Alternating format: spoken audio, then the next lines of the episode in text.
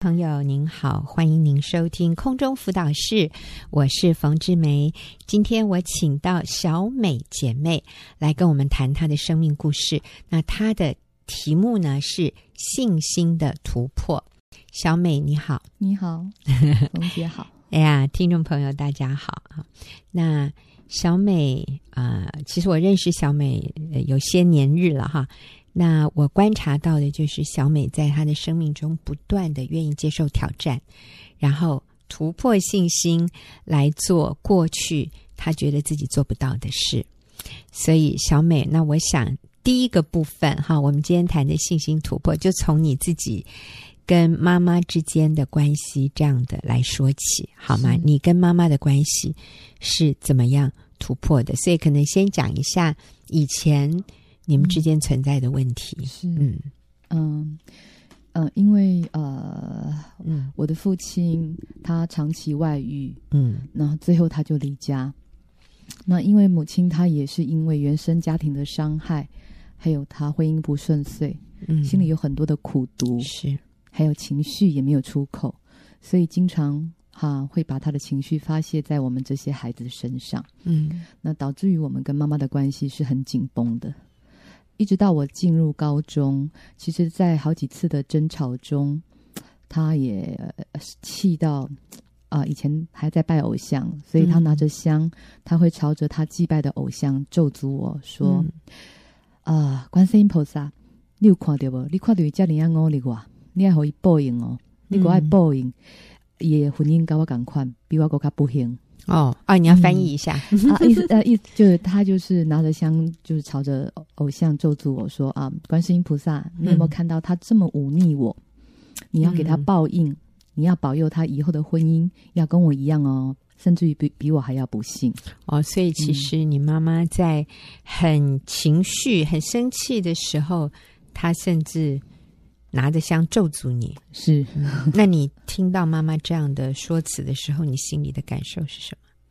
很生气，觉得不可思议。嗯，怎么会有妈妈 对女儿这样？对，对，是。嗯，然后我记得还有一次，也不知道为了什么事吵架。那那时候外婆在家里，她就啊。呃当着外外婆的面用藤条打我，哦、那其实那时候我我我长我长高了嘛，我力气也变大了，所以我就把他的藤条一把抓住，然后就往旁边一扔，嗯、那他更生气了，嗯、所以他就冲到厨房拿起垃圾桶，嗯，就往我床上一倒，哦。哦，那我我也生气啊，所以我就气冲冲跑到客厅，也拿起垃圾桶冲到妈妈的房间，嗯，也倒在她的床上。嗯，就像他对我做的一样，嗯、所以真的很失控哈。我这样想象，这整个家里是一个非常非常激烈的冲突。是没错。嗯，到我呃，其实这样子，其实我跟妈妈之之间这样的关系啊、呃，一直到我结婚生了孩子，那常常妈妈用情绪来掌控我。是，其实我知道她很想看我。呃，但是他不会对我说他想看我，嗯，他就会说哦，我煮了很多菜，你要来吃，嗯、又或者是说我有多煮了一些菜，我吃不完，你要来拿，嗯，如果我没有回去，他就会打电话来噼里啪啦给我骂一顿，嗯、然后真的每一次都会留下一句：“你要拜卖孝心外做你家，你卖搞等啊。”嗯，就是就嗯，就是你以后不要奢望我会煮给你吃，你不要再给我回来了。嗯，就是一直这样子。其实我没有小美，我听你这样讲哈，我都觉得我可以理理解你妈妈的心情哎。是，当然从一个青少年或者是哈二十多岁的女孩子看妈妈，会觉得这个妈妈简直就在跟我无理取闹，我妈妈很呃不可理喻。是，可是从一个妈妈的角度，我也可以了解你妈妈其实。好想见你，就像你刚刚说的，对，他好想见到你，所以他呃用各种不同的借口和理由，呃叫你回家，他可以见见你，甚至他可以向你表达爱，对，就是我煮了很多东西，你你来拿，你来吃，嗯、是。啊，可是重点是你一点都不想吃他煮的啊、哦，可能是这样，或者你。没有需要，你觉得很麻烦，还要跑那么远，是，然后去呢，又跟他有一些纠结啊，是，所以你宁可逃避这样的情况，那妈妈可能也感受到你并不领情，是，所以她里面好受伤哦，对，她里面好无力哦，她好想跟女儿见面，千方百计，她花那么多时间煮啊，她还去买菜，她想这个是一个最好的理由要你回家的，可是他不会说，女儿，我好想你，我想见见你，他说不出来，所以他只说。我这里有东西，你过来拿啦啊！我发现其实很多啊、呃、中国人的家庭是这样的，我们其实好爱对方，可是奇怪了，怎么说出口的跟我们心里想的，跟我们自己心里想的都不一样哎。对啊，我们都很惊讶，说，哎，我明明是很想跟他好好讲话，怎么最后又骂出来了？嗯，然后事后自己都非常的懊悔，是都很。懊恼哈，觉得我怎么会是这样？嗯啊、呃，然后又无力解决，其实就代表我们的生命被卡住了。是啊、呃，所以你妈妈想向你表达爱，那但是她用的方式让你不喜欢，对，所以你也呛回去啊，或者冲回去。可是说真的，小美，你也不喜欢跟妈妈的关系是这样。当然，对，嗯，真的，所以。啊、呃，什么？我把垃圾桶的东西倒到你床上，然后啊，你又把垃圾桶的东西倒到他的床上啊。可是他会觉得说，我要管教你，你竟然把我的鞭子抢走，这这是什么啊？哈，我对你已经完全没有权柄，没有权威了嘛。所以妈妈也是恼羞成怒，所以。这种情绪非常高涨的这种对立的关系，真的是很撕裂。是啊，对，嗯、真的。那这样的情况后来有得到突破？嗯，其实呃，在去年暑假，嗯呃，我妈妈突然胃出血，然后我们不晓得会这么严重，所以当天晚上就住进加护病房。嗯，然后突然第三天，她动脉突然破裂。就紧急开刀，嗯，那时候我真的也是，呃，有有被吓到，然后我匆忙赶到医院，嗯、呃，那时候妈妈已经被推进开刀房里面了，然后啊、呃，医生他也为了要向我们解释一下他的那个治疗的方法，所以我我就跟姐姐进入开刀房，那我看到我妈妈她已经呃被被被上麻药了嘛，嗯，所以看到她就是躺在那个手术台上，嗯，然后。旁边，呃，那个那个白色的被子全部都是血哦。对，我心里当下好难过，好难过，而且我没有来的那种感觉很害怕。嗯，我我我怕我再也看不到，嗯，再看不到妈妈了。嗯，对，我再也看不到，嗯，我很怕。所以医生说什么我都 哎，我听不进去。嗯，我心里一直跟一直跟上帝说说主啊，我求求你救救我妈妈。嗯。我求求你再给我一次机会，是让我让我可以孝顺妈妈。是，嗯嗯，妈妈好像进手术房，嗯、呃，四个小时吧。是，但是那个四个钟头真的是我生命中最漫长的时刻。是，对啊，我不停的一直祷告，一直祷告，我手上拿着圣经，一直在读神的话。真的，我发现那个时候真的只有神的话才能够成为我的力量。嗯嗯。我感谢主啊，那嗯，后来手术就顺利完成，然后妈妈就送到加护病房观察，然后好不容易我等到可以去探望他的时候，我看到妈妈的那个样子，哇，我心好痛哦，嗯，因为她很虚弱，躺在床上，嗯，然后她的四肢因为因为开完刀麻醉退了会会可能会痛吧，所以她会她、嗯、会躁动，嗯，所以护士就把她的四肢都绑起来。啊、哦，嗯。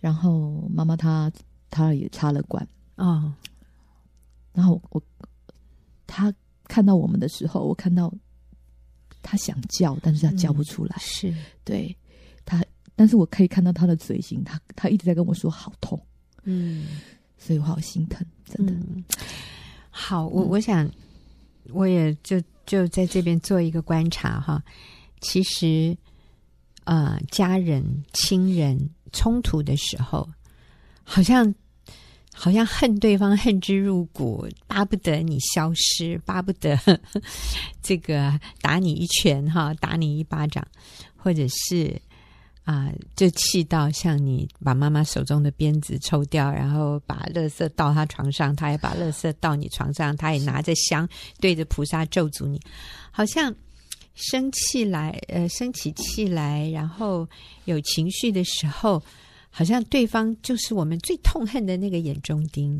是但是遇到这种。呃，病危或者生重病的时候，你突然感觉到他是你最爱的人，你不能没有他。对，你啊、呃，担忧，你焦急，你向神呐喊啊、呃，为他祷告。这个人其实是你最爱的。我觉得这就是家庭关系里面我们常常有的这种矛盾或者这种纠结。所以我想。每一个听众朋友，可能你觉得你家里有一个人是你很讨厌的，可能这个人啊、是你甚至很仇恨的，你真巴不得他有呃，你知道吗？有不幸的事情发生，搞不好你还会比较高兴。但是其实啊、呃，你要知道，其实你的心里是很爱他的，这就是家人的关系里面的一种。比较微妙的地方是啊、呃，因为近距离的相处，我们常常会有冲突，会有伤害。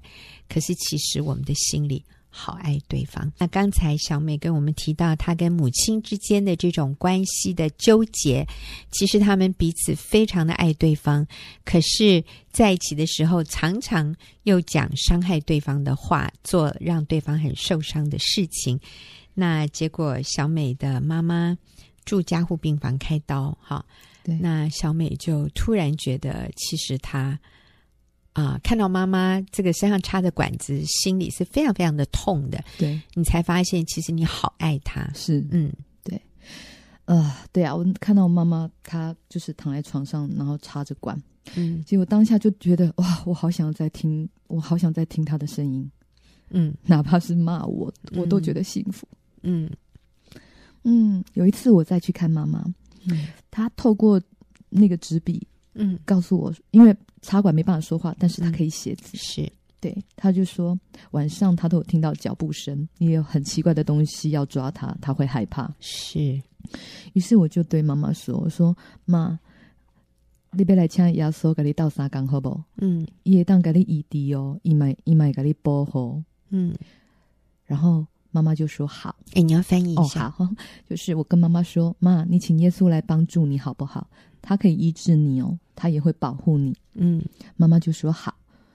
虽然他口里插着管哦，但是我真的是可以感受到他很愿意哦，一句一句跟我做觉知祷告来接受耶稣。嗯，然后我就跟妈妈说，我说妈，你要原谅别人，因为你原谅别人，你就是。靠自己自由啊！你别个因为别人的错哦，安尼、嗯、一直给你自己折磨啊！嗯，呃，我翻国语就是妈，你要原谅别人哦，嗯、因为你原谅别人，就是放了你自己，你不会再因为别人的错误一直折磨自己了。结果我看到我妈妈语带怨恨说：“我愿意原谅别人啊，但是我绝对不可能原谅你老爸。就是我愿意原谅别人，但是我绝对不可能原谅你爸爸。”嗯，我无奈，但是笑笑的对他说：“说好啦，别紧啊。啊，不过你若心内阁有怨恨的时阵，你还记得甲耶稣讲哦，你甲耶稣讲，耶稣救啊，也给你倒三缸哦。嗯、就是啊，我我他我就跟他说，好啦，没关系啦。如果你心里又有怨恨的时候，你要记得跟耶稣说，耶稣救我，嗯，耶稣他会帮助你的，嗯。然后妈妈她就闭着眼睛点点头。”感谢主哦！之后我妈妈就出院了。嗯、那在恢复的过程也很顺利。出院前，医生他有叮咛我们，要让妈妈多活动，才会恢复的快。然后我我就发现，我们回到家的时候，妈妈都是一直躺在，不是床上，就是在客厅的沙发上在看电视，嗯、就比较懒得动。那后来想想了想了，该怎么样让她动，我就觉得说好，那我就常常邀妈妈去外面吃饭。嗯，然后因为我们家附近也有个卖场，所以我就带妈妈去那边吃饭。那吃完饭之后，就带她那个卖场的楼层一层一层的带他去逛。嗯，对啊。然后虽然妈妈会抱怨，她就会跟我跟我姐姐还有或者是我哥哥说说跟我出去啊，她说都被我操的要死。可是我下一次再约他，他还是很开心跟我出来。嗯，对，所以我就是这样子。嗯，我发现我跟妈妈的关系就是慢慢的在恢复。嗯，那虽然她现在病好了，还是常常抱怨，还是很喜欢骂人。嗯，但是我我我感谢主哦，我我真的觉得上帝他调整我耶。我发现我看我妈妈的眼光真的不一样。嗯，我有时候觉得她蛮可爱的，她会像孩子一样，一直在一直在向我讨爱。嗯嗯，而且经过这场大病，妈妈她更确定我们是爱她的。嗯，好，呃，小美，你刚刚说你发现其实妈妈一直在向你讨爱，是。她做什么事情是让你发现其实她是在向你讨爱？嗯，他会常常跟我说他这里不舒服，嗯、那里不舒服，是。然后甚至于会跟我说他常常梦到我阿嬷，嗯嗯嗯、然后一直在跟我说哦，他可能活不久了，嗯嗯嗯，所以这是讨爱的方式是。啊。以前他如果跟你抱怨说我这里不舒服，那里不舒服啊，我看我也活不久了，你的反应是什么？现在的反应是什么？这个前后有什么不同？哦、呃，我过去的反应我会。哦真的，哦，我觉得我真的很不成熟。我过去会认为说你无病呻吟，嗯，对。我想这是很多晚辈哈对于长辈的一种很本能的反应，就是长辈在那边说这里不舒服，那里不舒服，我们都会说哎，你无病呻吟，是，对。嗯、哎，可是现在不一样了，现在不一样了，对啊，就是就是他如果不舒服，他说他不舒服，我就说好，那我带你去运动，嗯、我就会带他去走走。对，那我发现他是愿意跟我出去的。其实他不是不舒服，他只是希望我可以关心他，我可以陪他。对，所以这个，唉，我希望每个听众朋友你能够了解，有一些人的做的事情、说的话，让你很讨厌，让你觉得很烦。但是你能不能用一个更高的高度来看？其实他是在向你所谓的。讨爱是意思就是他好希望被注意，对，他好希望被关心，对，他好希望被了解。虽然他用的方式让人不喜欢，可是他是在表达他的一个需要。就像有的孩子，他就是用哭嘛，那大人不能哭啊，所以他只好说：“啊，我好累哦，哎呀，我好不舒服哦，啊，我觉得都没有人关心我啊。”有时候你听了你就很气，但是如果你换一个眼光，你看到他其实在向你讨爱，是你就啊，我觉得求主帮助我们哈，我们需要在一个更高的高度来看我们的父母亲，甚至看我们的长辈，他们有需要，可是他们放不下脸，来跟你说我好孤单，你可不可以来看看我啊？或者是啊，我需要有人。关心我一下，你可不可以见到我的时候抱抱我？哎，他说不出来耶，所以他就只好用那个，哎，我煮了一桌菜，你回来吃啦啊？你怎么不回来？你看我以后还要不要帮你忙啊？类似这样，他他不懂得怎么正确的表达。但是如果我们能够更成熟一点，看到他的需要，我们去满足他的需要，你就发现，嘿，甚至他没有讨爱之前，我们先给他爱，他就不需要无病呻吟了。那我们的跟他的关系就会有一个突破，好，所以小美，你跟我们说说看，我们这个题目是信心的突破。你觉得透过你跟你妈妈之间关系的突破，我觉得好棒，就是你还带她觉知接受主，我觉得这是最重要的啊！也在她最脆弱的时候，她可以愿意来投靠耶稣啊！我觉得这个是一切都值得了哈，呃。小美，你你透过你跟你妈妈的关系，你经验到什么信心的突破？嗯，我嗯，我觉得过去我嗯，应该是说，我自以为我我觉得很重要的东西，嗯，到后来其实不是那么重要了。嗯，就是嗯，可能我会紧紧抓住过去可能妈妈错待我的地方，是对。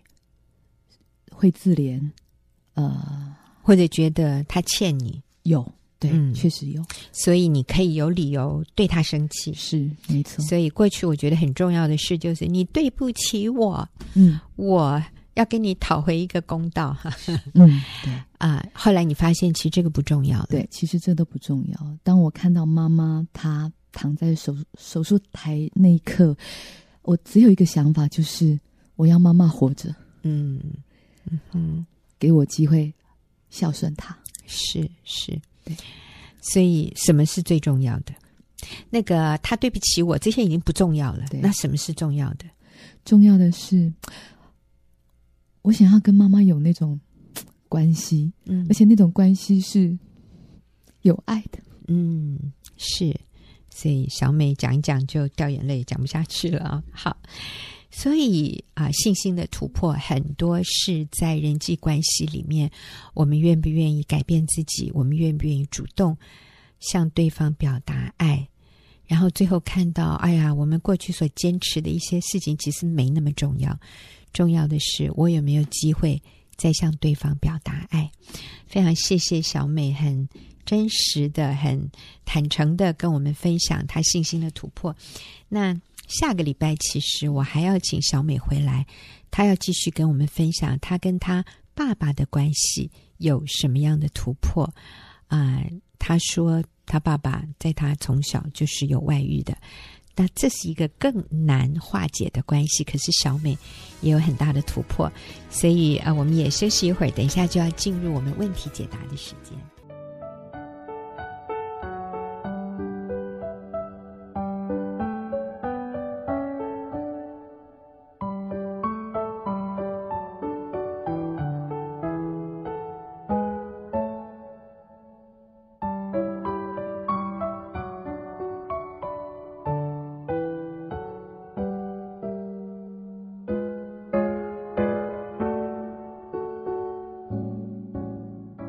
朋友，您所收听的是空中辅导室，我是冯志梅，又进入问题解答的时间。今天我请黄中慧姐妹，呃，学员妇女施工的小组长，跟我一起来回答问题。中慧你好，冯姐好，大家好。嗯，是，哎呀，我要说今天又有一个困难的问题啊。我所谓困难哈、啊，就是说我们的回答可能。会让有一些人觉得真的是这样吗？但是各位，我要告诉你，我真诚的相信这是圣经的意思，这是主耶稣的意思。好，那今天这一个问题呢，就是请你告诉我要怎么解释马太福音十九章第九节呢？钟慧，那你来说一下马太福音十九章第九节是什么？呃，其实第八节里面有讲说，嗯、他说耶稣说，摩西因为你们心硬，所以许你们休妻，但起初并不是这样。嗯，然后第九节就呃，耶稣就接着说，我告诉你们，凡休妻另娶的，若不是为淫乱的缘故，就是犯奸淫了。有人娶那被休的妇人。也是犯奸淫了，嗯，因为他问的问题可能是就是在若不是为淫乱的缘故，就是犯奸淫了。嗯，因为呃，在同样的路加福音跟马可福音都有相类似的经文，但是只有呃马太福音有一个若不是为。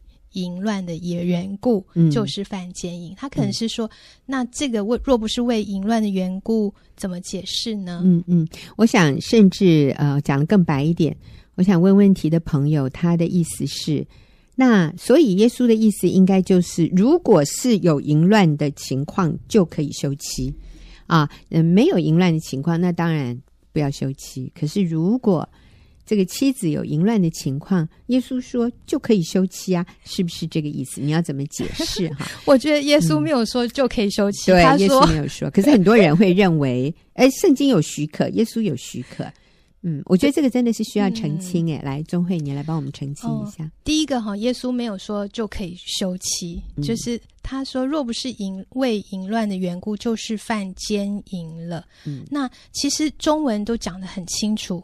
淫乱跟奸淫是两个不一样的词，哈、嗯。淫乱是在希腊文的字义是指的是那个婚前的不贞，嗯，就是呃婚前性行为像这样子。嗯、那奸淫呢，它是在婚姻里面的不贞行为，所以所以呃，如果说从这样子的一个句子来看，哈，若不是婚前性行为的缘故，你就是。在婚后 犯奸淫，就是说，呃呃，在呃《生命记》二十二章十三节到二十一节，就是犹太人他们就是丈夫发现新婚妻子不是处女这种情况的下面的话，嗯、是要把是要把他用石头打死。嗯，那可是后来到演变下来，就是可能就是叫呃人把那个呃新娘哈那个女子打发掉，就是就是休妻这样子。就像马太福音里面有讲到说，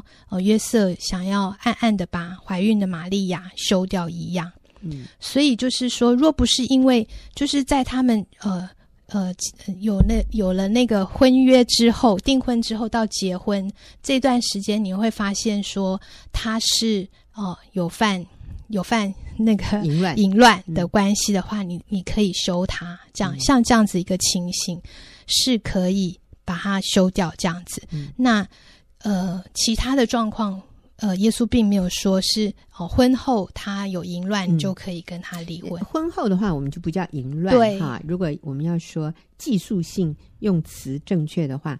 婚后有婚外情，这个叫做奸淫。所以，如果耶稣在这里指的是结了婚以后，你发现你的配偶有奸淫，你可以休，你可以跟他离婚。那耶稣会这样说：休妻另娶。其实休妻就是离婚的意思了，哈。所以是离婚再婚的啊，休妻另娶就是离婚再婚的。如果不是为了奸淫的缘故，就是犯奸淫了。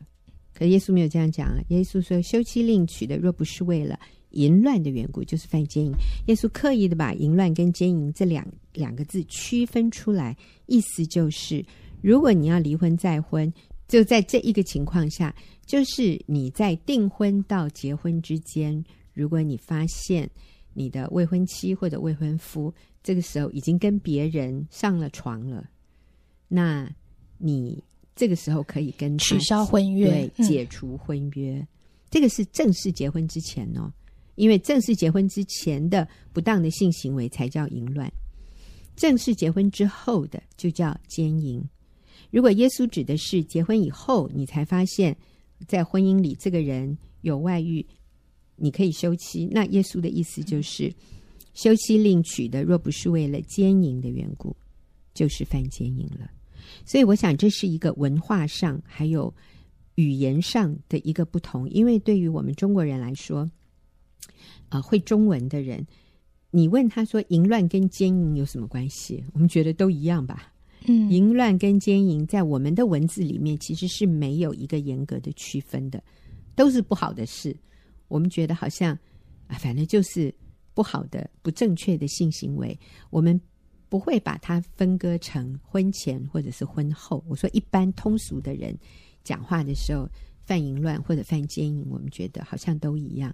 可是，在犹太人的文化里面，这两个是一个不同的希腊字。那一个是指的是婚前的性行为，一个指的是婚后的奸淫的行为。所以，耶稣在这里绝对不是给予。人一个许可，就是如果你的配偶结婚以后有外遇，你就可以离婚再婚。耶稣不是这个意思，是对，而且在有一个文化上面的一个背景，就是呃，其实马可福音跟路加福音都有提到，就是、嗯、呃，休妻另娶的就是犯奸淫，娶被休之妻的也是犯奸淫哈。但是只有。马太福音他有加这个但书，说若不是为淫乱的缘故，那这个是有他文化上面的背景，就是说，因为呃当时的情况哈，犹太人是非常重视婚前的贞洁，可是外邦人并没有这样子的一个文化背景。那马太福音他的写作对象，他就是以犹太人为写作的对象，所以他。他就会提到这个，就是要将婚前这个不争的这个例外条款，把它放在这样子的里面哈。嗯、所以我们不能够把它扩大解释哦，这个淫乱就是婚外情，然后、嗯、你在婚姻里面这样子就可以可以休妻。嗯，对，我觉得这是一个他马太福音只有马太福音特别提到的一个原因，是因为他他是。针对文犹太人、呃、对。犹太人的文化背景的，我认为呃，马可、路加没有提，若不是为了淫乱的缘故，也是我想作者担心我们这些外邦人读了会读的乱七八糟，会读的有这样的一个混淆的误解，所以他也没有把这句话放在里面。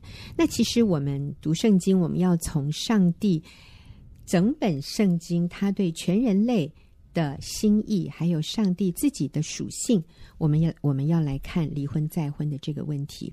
如果夫妻关系是预表着基督与教会的关系，基督与教会是一个永恒的关系，所以夫妻关系在世界上也是一个一生的盟约，是不能被解除的，是不能因为一方被约，然后这个盟约就被解除。所以，上帝跟人的关系也是，虽然我们让上帝失望，虽然我们我们常常。我们在信主以后，我们还是会犯罪。上帝并没有说：“哦，你对我不忠诚，你没有按照你给我的承诺去做，所以对不起，我把你休了。”上帝没有这样对待我们，所以在婚姻里，他他是不会许可我们休妻的，不不许可我们离婚的。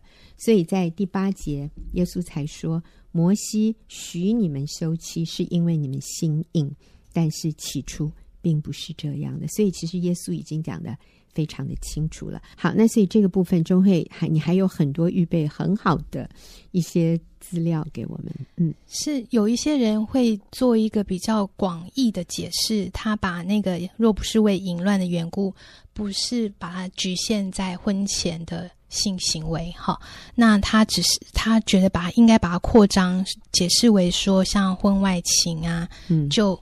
呃，把它纳入在这样子的一个解释的里面。可是这个广义的解释，就等于一开放的时候，就把所有的都可以纳进来。因为我们像耶稣，他说，凡向妇女动了淫念的，就是犯奸淫了。嗯，对，就是心里面有这样子的一个，就是有这样子一个想法跟罪的时候，嗯、就是已经在。在他的广义的解释里面，那这样所有的人其实都可以用 用那样子一个理由说：嗯、哦，你你因为在、呃、思想上，嗯、对，就是你犯罪，你你对我不忠诚，思想上、情感上对我不忠诚，所以你已经符合这个条件了，所以我可以休妻。对，我们可以用有任何的理由都可以离婚，这样子。嗯，嗯，这是大卫鲍森说的，对不对？对，所以、嗯、所以我觉得。呃，我们应该要尊重耶稣，他原先讲的起初神，哦、呃，并不是这样，嗯、哦，起初神的意思不是这样，哈，呃，而且就是那个神所配合的人不可分开，已经就是很清楚表明耶稣对婚姻，哦、呃，跟离婚的那个态度的立场，嗯，所以我觉得这是一致的，哈，嗯，那我们也可以从上下文来看，就是说这段经文的。呃，第九节后面啊、耶稣讲了这个，若不是因为了淫乱的缘故，就是犯奸淫了。有人娶那被休的妇人，也是犯奸淫了。第十节，如果说是那种广义的，好、那门徒就会觉得，诶，很多很多原就是有那个例外很多啊，那可以离婚这样。门徒可是第十节，门徒说，哈、门徒对耶稣说，人和妻子既是这样，倒不如不娶。其实。嗯、呃，我觉得门徒在当下他是非常清楚耶稣的那个立场，嗯，就是非常严格的，好、嗯。哦，那就是说，呃，这这样子的一个一个呃离婚再婚的这个严格的限制是很难守的，嗯、是呃违违反人人的那个本性的，哈、哦，嗯、呃，就是，但是是因为婚约的这个盟约性跟。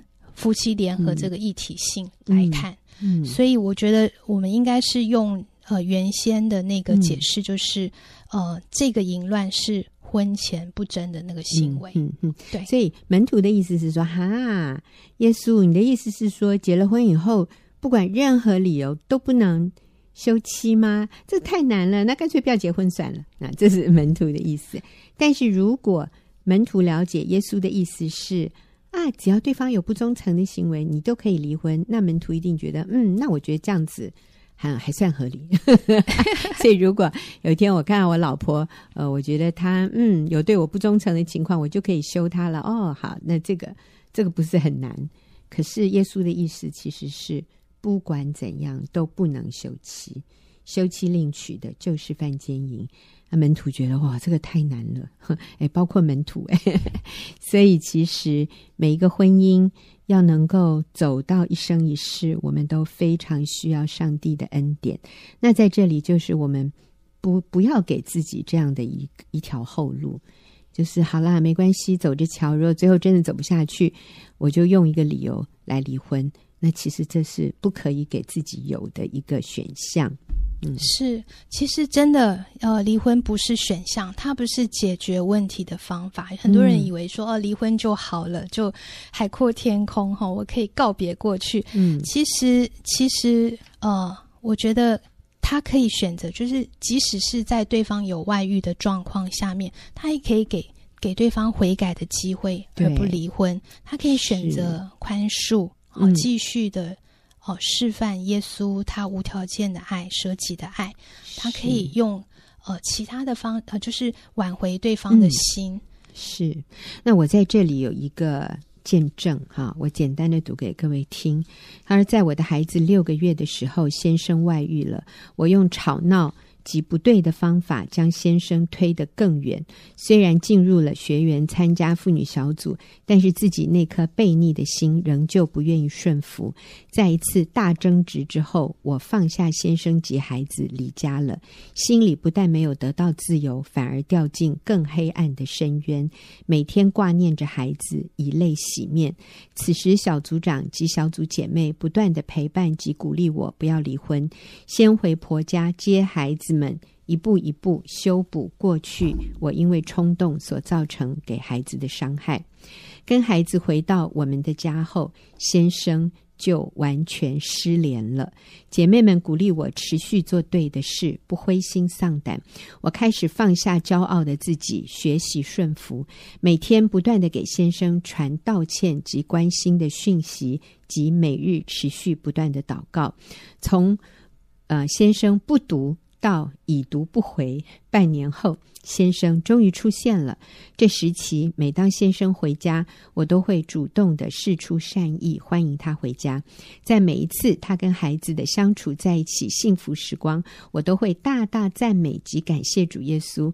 隔天也会发简讯。夸赞先生对孩子的用心陪伴，感谢他工作繁忙之余还和我一起分担育儿的重担，无限放大他的优点，用正面的话语及态度回应他。先生回家的日子越来越稳定。家里营造的气氛也越来越轻松自在，因为我不再将眼目放在先生的外遇，也不再过问任何他与外女的事，全然专注在我跟先生的关系上。先生外遇几年后，终于在去年秋天时回家喽。在这个月初，其实就是。嗯，各位听节目的差不多哈，在这个月初，我们多年不曾有的亲密关系也恢复了。感谢主，感谢学员所有姐妹这一路的陪伴及鼓励。